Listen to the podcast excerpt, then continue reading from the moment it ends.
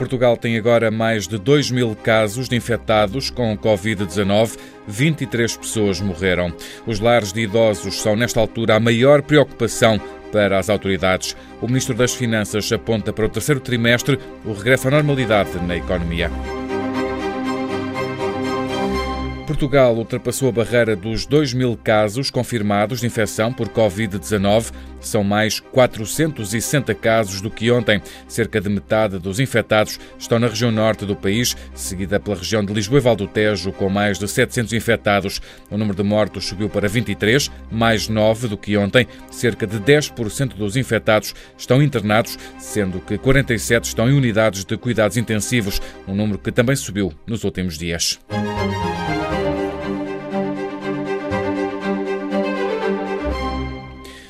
A situação dos lares em Portugal é aquela que por estes dias inspira maiores preocupações por parte das autoridades. Ontem, os utentes do lar de Famalicão, que ficou sem funcionários devido à Covid-19, foram transferidos para o Hospital Militar do Porto, onde ficam provisoriamente instalados e em isolamento.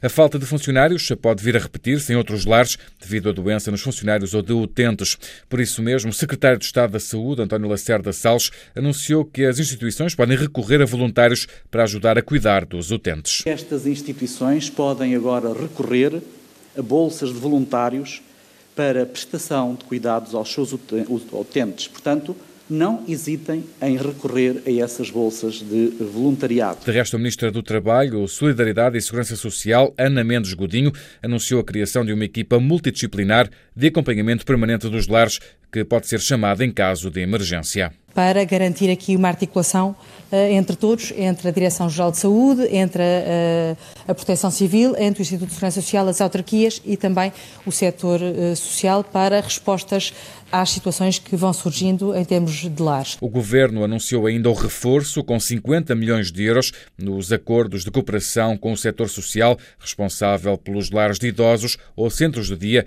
e a criação de uma linha de financiamento de 160 milhões de euros.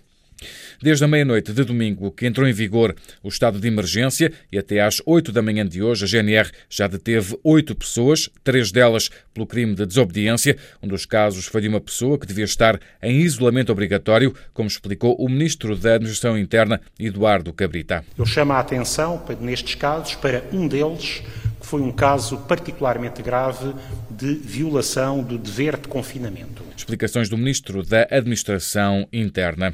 O Ministro das Finanças acredita que em julho a economia poderá estar a regressar à normalidade, caso se confirme o pico da doença para a semana de 9 a 14 de abril. Se os portugueses mantiverem um comportamento responsável e o número de novos casos começar a baixar, será possível retomar a normalidade no terceiro trimestre do ano, enquanto o Ministro das Finanças e Presidente do Eurogrupo, Mário Centeno, prometeu uma resposta sem limites por parte da Europa a esta crise sanitária. A resposta europeia não vai ter limites uh, e vai ser uh, muito solidária.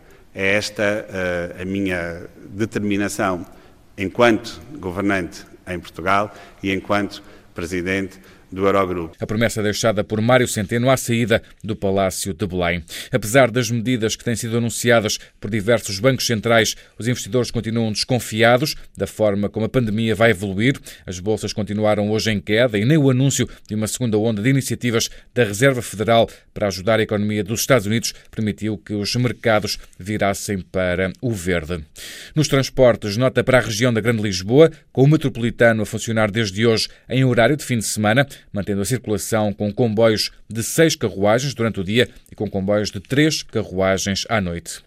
Para evitar a sobrecarga da linha SNS 24, há uma plataforma eletrónica que permite avaliar sintomas ligeiros associados à doença Covid-19. Se clicar em sns24.gov.pt barra avaliar traço sintomas, responde a um inquérito que considera os sintomas, historial de viagem e familiares infectados. No final, são dadas uma série de recomendações, nomeadamente se faz sentido ligar para a linha SNS 24. Eu repito este link, sns24.gov.pt barra avaliar traço sintomas.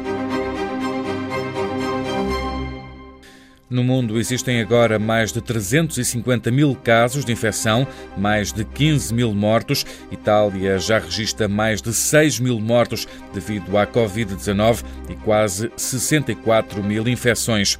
Hoje, a Organização Mundial de Saúde avisou que a pandemia de Covid-19 está a acelerar, mas que ainda pode ser combatida. O número de óbitos em Espanha também continua a subir, foram quase 500 nas últimas 24 horas. Noutro sentido, a China anunciou que voltou a não registrar novas infecções locais pelo novo coronavírus, detectou 39 novos casos, mas todos oriundos do exterior. A Coreia do Sul registrou o menor número de novos casos em quatro semanas. As autoridades de saúde dizem que o país ainda está perante uma longa guerra contra a infecção, mas estes números alimentam a esperança de que o pior surto da Ásia registrado fora da China esteja perto de estar controlado. No final do relatório de hoje, a China iniciou o primeiro ensaio clínico para testar uma vacina contra o novo coronavírus. 108 voluntários, divididos em três grupos, receberam as primeiras injeções na sexta-feira, isto de acordo com o jornal oficial em língua inglesa, Global Times. Os voluntários são todos oriundos da cidade chinesa de Wuhan, centro do surto detectado em dezembro. Os voluntários chineses serão acompanhados ao longo de seis meses, numa altura em que vários países estão numa corrida para encontrar um tratamento eficaz contra este novo vírus.